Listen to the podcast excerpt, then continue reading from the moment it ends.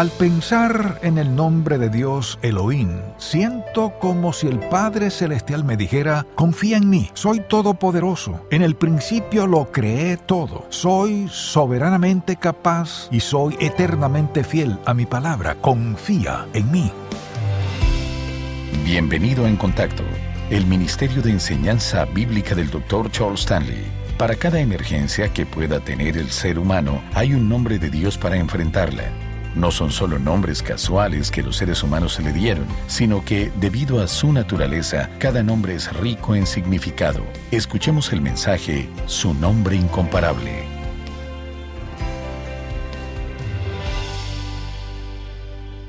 Cuando leemos los salmos encontramos una y otra vez referencias a la alabanza al nombre de Dios. El Salmo 135, versículos 1 al 3 dice, Alabad el nombre de Jehová, Alabadle, siervos de Jehová, los que estáis en la casa de Jehová, en los atrios de la casa de nuestro Dios. Alabad a Had, porque Él es bueno. Cantad salmos a su nombre, porque Él es benigno. En el Salmo 145, el salmista comienza así. Te exaltaré, mi Dios, mi Rey, y bendeciré tu nombre eternamente y para siempre. Cada día te bendeciré y alabaré tu nombre eternamente y para siempre. Y el último versículo de este salmo dice, La alabanza de Jehová proclamará mi boca y todos bendigan su santo nombre eternamente y para siempre. Ningún estudio acerca de Dios puede estar completo si no examinamos su nombre.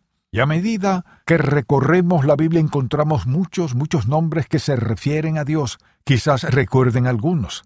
En mi experiencia personal, cuando comencé a estudiar los nombres de Dios para comprender qué implicaba esto, no solo mi corazón fue bendecido en ese estudio, sino que también fue desafiado en cuanto a lo que considero que estos nombres precisan en su esencia.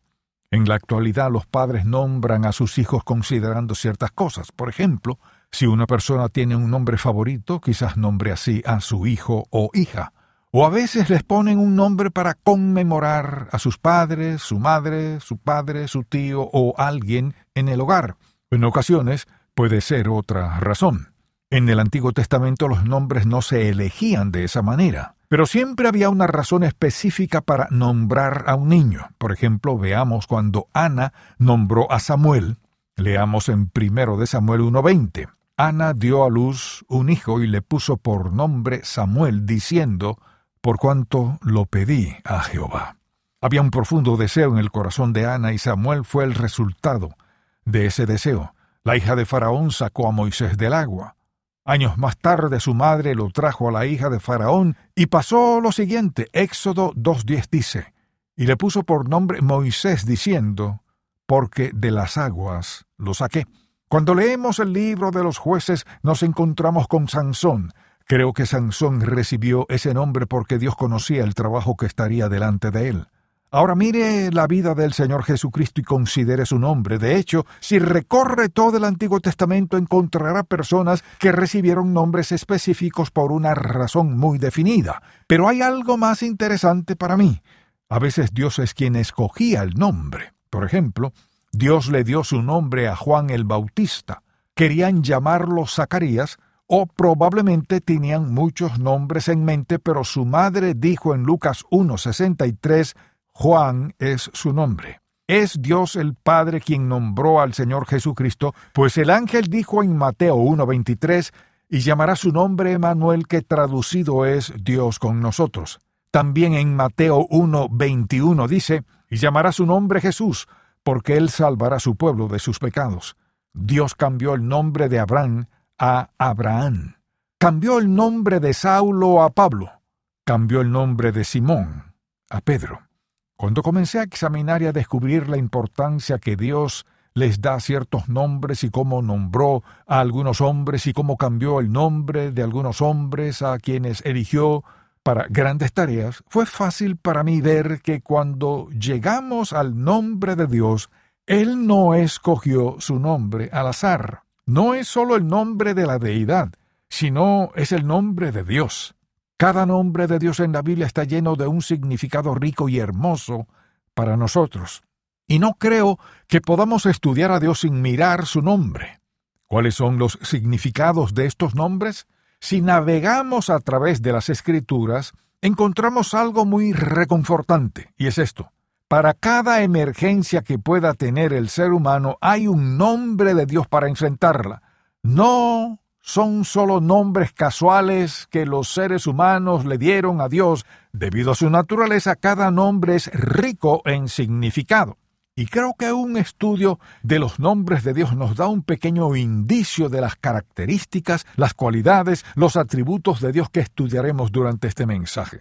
Cuando las personas mencionan el nombre de Dios significa muchas cosas diferentes para ellos. Para quienes conocemos a Cristo como nuestro Salvador tenemos una noción muy definida sobre lo que significa la palabra Dios. Para quien no es cristiano, el significado de la palabra Dios no está tan definido. Las personas que creen en otras religiones también tienen una noción acerca de la palabra Dios, pero cuando usted va a las Sagradas Escrituras y se pregunta qué quiere decir la palabra Dios, descubrirá algo que considero que será muy significativo para usted. Y creo que si escucha con atención y examina las Sagradas Escrituras conmigo, y le pide a Dios que le hable a su corazón, obtendrá una nueva apreciación por el nombre de Dios. Así que hay tres nombres primarios y luego hay otros nombres con los cuales se vincula a Dios como Dios Todopoderoso y Dios Eterno y el Altísimo. Pero los demás nombres se hallan derivados de esos tres principales y por eso quisiera que los examinemos por un momento. Veamos qué quiere decirnos Dios acerca de su nombre.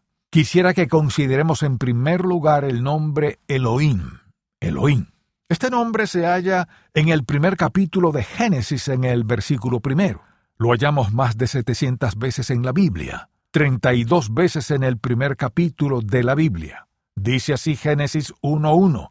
En el principio creó Dios los cielos y la tierra. Y escuche, no es solo un nombre que le dieron los seres humanos, no es un nombre que los seres humanos decidieron para llamar a la deidad, el ser más supremo que existe. Pero como Dios es Dios, Él inspiró las sagradas escrituras y nos dio los nombres por los cuales los seres humanos habríamos de conocerlo, nombres llenos y ricos de significado. Ahora bien, si analizamos su nombre, esto es lo que descubriremos. Elohim. La primera parte significa poderío, fuerza, poder. Elohim. La última parte de ese nombre proviene de una raíz que significa jurar o guardar un pacto o una promesa. Entonces, cuando leemos el nombre Elohim, ¿qué encontramos? Cuando dice que en el principio Dios creó, ¿qué significa esa palabra? ¿Qué significa la palabra Dios? Elohim significa el que es infinito en poder y absoluto en fidelidad. Elohim.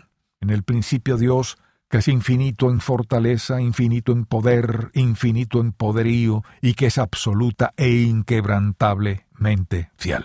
Absolutamente fiel. Cuando leemos el libro de Génesis, el primer capítulo, y encontramos la palabra Dios, donde dice en el principio, el que es infinito en poder, en el principio, el que es absolutamente fiel, creó los cielos y la tierra. Entonces no hay duda alguna sobre su capacidad de crear el mundo. Luego al seguir leyendo dice que Dios creó los cielos y la tierra, creó el sol, las estrellas, la luna, la hierba, las plantas, las aves, los peces, y luego creó al hombre. Él, quien es infinito, es decir, ilimitado en su poder, Él, quien es absoluto en su fidelidad, es el creador de todas las cosas, y cuando usted reconoce eso, entonces comienza a percibir el rico significado de esa palabra. ¿Y por qué Dios nos dio esa palabra, ese término para sí mismo en el principio? Porque Dios quería que el ser humano lo viera desde una perspectiva particular, porque nuestro Dios no es débil como lo son los dioses de los seres humanos, por ejemplo. Y si recuerda, en un mensaje pasado le hablé al respecto de las estrellas, las constelaciones y los planetas que tienen sus órbitas. Están ahí sostenidos por una sabiduría infinita, un poder infinito que los creó. Es la fidelidad absoluta lo que los mantiene ahí. Al examinar esta majestuosidad, no pude sino preguntarme, Señor, ¿qué significa eso para nosotros de forma personal? Bueno, pensé en Noé, por ejemplo. Acompáñenme a Génesis capítulo 8, por favor. Recordarán que Dios le dijo que hiciera un arca. Y el Señor le dijo, quiero que de dos en dos entren contigo en el arca macho y hembra. Y Noé así lo hizo. Y luego dice en el capítulo 8, versículo primero, y se acordó Dios, Elohim, de Noé. No solo Dios tenía el poder infinito y la fuerza para librarlo de una inundación que cubriría el mundo, pero también fue fiel para recordar a Noé, a quien resguardó en el arca. Cuando comencé a entender lo que significa ese nombre de Dios, comencé a pensar cómo puede un cristiano clamar a Dios y dudar de que es capaz de cumplir su voluntad. Mire cada promesa que Dios nos ha dado, cada promesa en las sagradas escrituras que es nuestra está asegurada por el mismo nombre de Dios. El nombre Elohim es Dios hablándonos a todo volumen. Él que es infinito en poder, también es absolutamente fiel. Tiene el poder de llevar a cabo lo que sea que haya prometido y de todo eso que tiene el poder de llevar a cabo es fiel para cumplirlo. Mire cuando hablamos de Dios y usamos su nombre y lo decimos a la ligera, tenemos que detenernos y preguntarnos, ¿quién es este Dios del cual hablamos? Martín Lutero escribió un himno que con frecuencia cantamos. Ahora me gustaría que escuche lo siguiente con esa definición en mente. Martín Lutero dijo, Castillo fuerte es nuestro Dios, defensa y buen escudo. Escuche, castillo fuerte, infinito en poder, ilimitado en fortaleza, defensa y buen escudo, con su poder nos librará de todo trance agudo, con furia y con afán acósanos Satán, por armas deja ver su astucia y gran poder, cual él no hay en la tierra. Y sigue diciendo, nuestro valor es nada aquí, con él todo es perdido, mas con nosotros luchará de Dios el escogido. Es nuestro Rey Jesús, el que venció en la cruz, Señor y Salvador, y siendo Él solo Dios, Él triunfa en la batalla. ¿Por qué? Porque Él es infinito, ilimitado en su poder. Creo que algo cambiaría si el pueblo de Dios comenzara a entender quién es este Dios al cual oramos. Cuando usted se pone de rodillas y dice, Dios mío, ¿qué está diciendo? ¿Está hablando con alguien que es débil? ¿Está hablando con alguien a quien no conoce de forma personal? Cuando se pone de rodillas y comienza a orar y dice, querido Dios, ¿qué está diciendo? ¿A quién dirige esa oración? La dirige a Él a aquel que es infinito en poder, a Él que es fiel, absolutamente fiel, a cada promesa. Amable oyente, piense en las promesas que Dios le dio en este libro. ¿Cómo puede abrir su Biblia en Génesis capítulo primero y decirle a un no creyente que Dios en el principio creó todo? No puede decirlo a menos que crea que Él es infinito en poder, absoluto en fidelidad. Esa es la razón por la cual podemos compartirle a una persona que no conoce a Dios. Si le entrega su vida a Jesucristo, Él, quien es infinito en poder, quien es fiel a su palabra, le salvará en el acto. Se lo digo, amable oyente. Hablamos de Dios como si lo conociéramos y ni siquiera sabemos qué significa su nombre. Quisiera que entienda esto. Elohim es sobrenaturalmente poderoso y absolutamente fiel. Y le digo algo más. Cuando pienso en eso quisiera gritar, por la simple razón de que eso significa que Él, a quien adoramos, es adecuado, suficiente y fiel para satisfacer todas las necesidades de nuestra vida. Amable oyente, usted tiene que sembrar eso en el corazón de su hijo, en sus mentes. ¿Quién es este Dios? Cuando pienso en ese nombre en particular, Elohim, siento como si Dios me dijera, confía en mí. Confía en mí, soy lo suficientemente poderoso. Confía en mí, confía en mí, confía en mí. En el principio Dios creó los cielos y la tierra. Confía en mí. Dios creó el sol. Confía en mí. Dios creó al ser humano. Confía en mí. Dios les enviará un Salvador. Confía en mí. Dios, Elohim, dice, confía en mí. Soy sobrenaturalmente capaz y soy fiel a mi palabra. Hay una segunda palabra para el nombre de Dios es Jehová.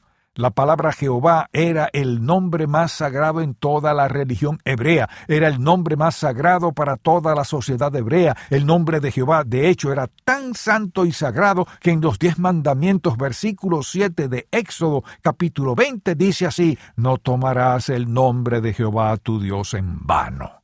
De hecho, los hebreos estaban tan conscientes de esto, que alrededor del año 300 antes de Cristo, decidieron incluso no mencionar este nombre debido al castigo por blasfemar el nombre de Dios. Ahora, ¿Cuán lejos hemos llegado en la actualidad y en el mundo no creyente? La gente dice Dios esto, Dios eso, Dios lo otro.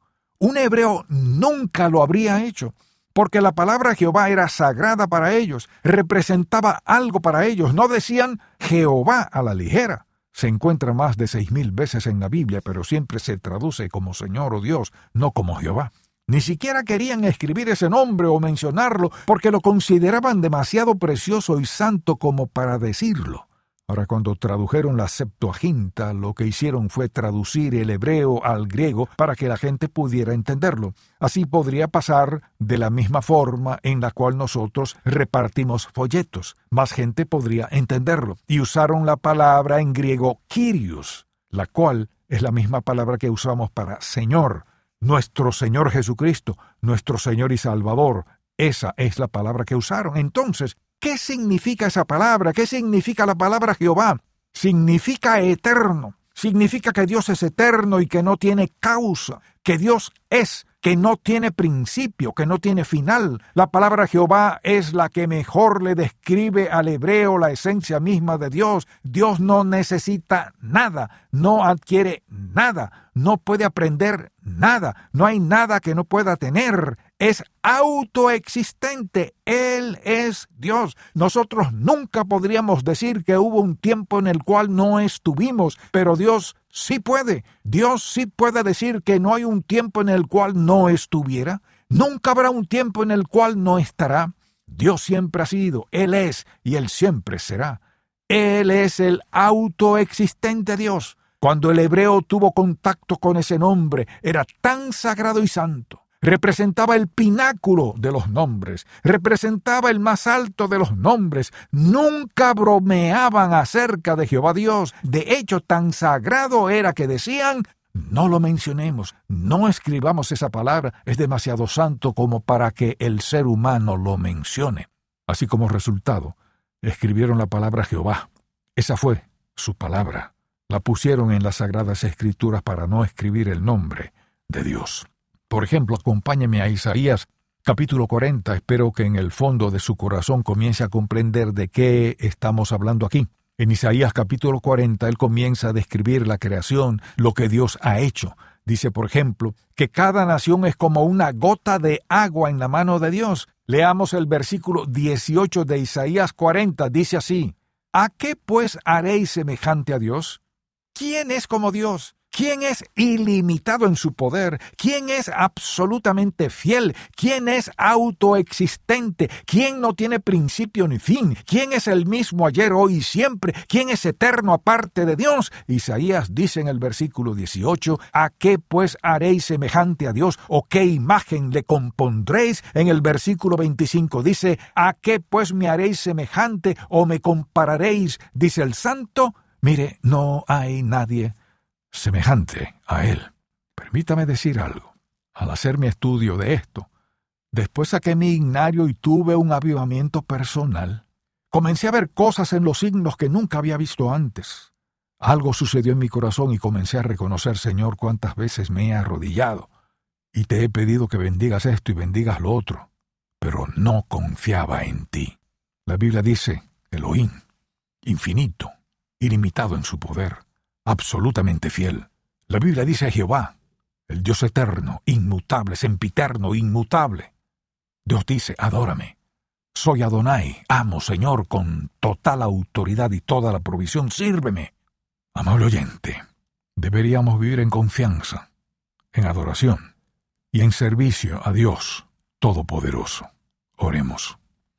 Con mucha frecuencia, querido Padre, lo único que hacemos es ruido en la presencia de la santidad que está más allá de la explicación y comprensión humana decimos palabras vanas.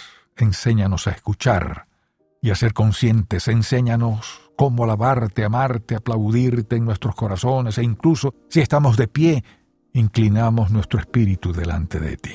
Te pido, Padre, por los oyentes que nunca han confiado en Jesucristo como su Salvador, por favor ayúdalos a entender que no están rechazando a un hombre, están rechazando a Jehová. Habla el corazón de alguien. Y para quienes están al borde de tomar la decisión de confiar en ti, ayúdalos a comprender que su conflicto es entre su naturaleza carnal y Elohim. el Dios que es infinitamente poderoso para llevar a cabo cualquier cosa y absolutamente fiel para cumplir su palabra. Te damos gracias, te alabamos, bendecimos tu nombre y te damos gracias por Jesucristo. Él ha abierto nuestros corazones, nos ha dado una visión, nos ha ayudado a ver cuán grande eres. Te alabamos, Padre, y oramos ahora para que la respuesta a esta invitación no sea un sermón, sino que respondamos a ti, oh Dios nuestro. Te lo pedimos en el nombre de Jesucristo nuestro Salvador. Amén. Gracias por escuchar En Contacto, el Ministerio de Enseñanza Bíblica del Dr. Charles Stanley. El diablo busca constantemente formas de hacernos tropezar. Por eso necesitamos estar cerca de Cristo. Escuche más adelante la edición para hoy de Un Momento con Charles Stanley. Si desea adquirir el mensaje de hoy, su nombre incomparable, el cual forma parte de la serie El carácter de Dios, volumen 1, llámenos al 1-800-303-0033 dentro de los Estados Unidos y Puerto Rico o visite encontacto.org.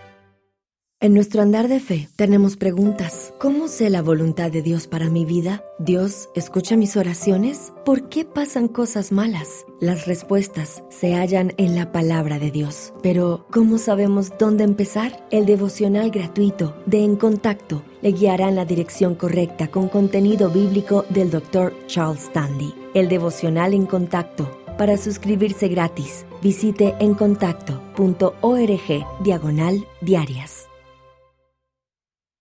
¿Por qué y para qué le creó Dios? ¿Se ha hecho usted alguna vez esta pregunta? La mayoría de las personas sí. En su libro, Cómo alcanzar su mayor potencial para Dios, el Dr. Stanley presenta siete aspectos fundamentales para vivir de la manera en que Dios lo desea.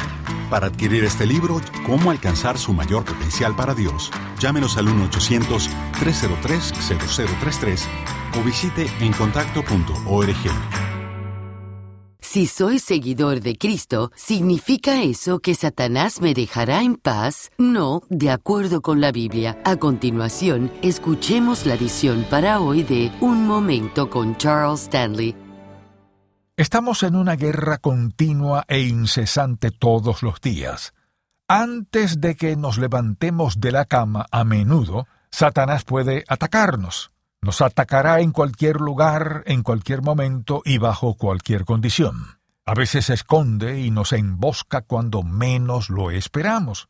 Otras veces nos golpea con un ataque frontal, a veces por los lados, a veces por la espalda. Pero Satanás nunca, nunca se rinde y justo cuando pensamos que las cosas están yendo bien y todo es absolutamente fantástico, Satanás debe estar escondiéndose en alguna parte para atacarnos por la espalda. Así que lo que debemos entender es que estamos en una guerra continua diseñada por alguien cuyo intento sobre nosotros como cristianos es destrozar nuestro cuerpo, nuestra mente, nuestras emociones, nuestro testimonio del Señor Jesucristo, haciéndonos inoperante e ineficaz como creyentes. Desea desalentarnos, hace todo lo que pueda para frustrar el gran propósito maravilloso de Dios para nuestra vida. Si el mensaje de hoy ha impactado su vida, visite encontacto.org y aprenda más de las enseñanzas del Dr. Stanley. Mañana el Dr. Stanley continúa con la serie El carácter de Dios y nos trae la segunda parte del mensaje, Su nombre incomparable. Espero que pueda sintonizarnos para más de En Contacto, el Ministerio de Enseñanza Bíblica del Dr. Charles Stanley. Este programa es una presentación de Ministerios en Contacto, Atlanta, Georgia, y permanece en esta estación gracias a sus oraciones y donativos.